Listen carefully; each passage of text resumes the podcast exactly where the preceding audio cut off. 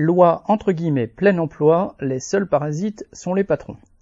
Le projet de loi pour le plein emploi proposé par le gouvernement en juin et adopté par le Sénat en juillet est en débat à l'Assemblée nationale depuis le 18 septembre. Le cœur du projet consiste à imposer aux 2 millions d'allocataires du RSA un contrat d'engagement comportant de 15 à 20 heures de travail hebdomadaire. Ceux qui refuseraient ou n'effectueraient pas les tâches désignées seraient suspendus, voire radiés du RSA. Il existe d'ailleurs déjà une batterie de textes imposant des contreparties au fait de toucher les allocations.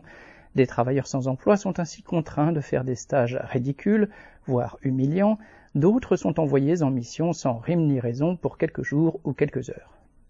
La loi débattue maintenant revient à généraliser la pression sur les allocataires sans avancer aucun moyen concret pour favoriser ce que ces promoteurs appellent le retour à l'emploi. Par exemple, découvrant que les parents de jeunes enfants, spécialement les mères célibataires, auraient besoin de crèches pour pouvoir occuper un emploi, le projet demande que les communes veuillent bien en ouvrir. Il n'est évidemment pas question que l'État mette un sou dans l'affaire, ni surtout les employeurs. Le reste des mesures est du même tabac. Aucune obligation pour le patronat, aucune obligation financière pour l'État, rien d'autre que le bâton au-dessus de la tête des travailleurs, avec ou sans emploi.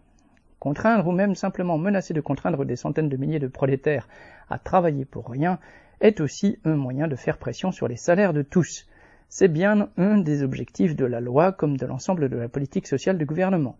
Mais il s'agit aussi et surtout d'avaliser l'idée que les allocataires du RSA, les chômeurs et, de façon générale, tous ceux qui se débattent avec les malheureuses aumônes distribuées par l'État seraient au fond des parasites, ainsi, les chômeurs fabriqués par la course au profit, la jeunesse des bourgs ravagée par les fermetures d'usines, les travailleurs broyés par l'exploitation, les mères qui se battent pour élever leurs enfants dans leurs quartiers dégradés seraient responsables des déficits publics.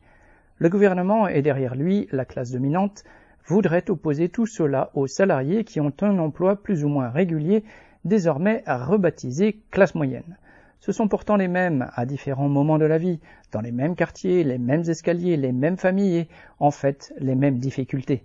Ils forment la même classe sociale des travailleurs face à la seule classe véritablement parasite, celle des banquiers et des industriels, aidés de tous ces larbins ministériels.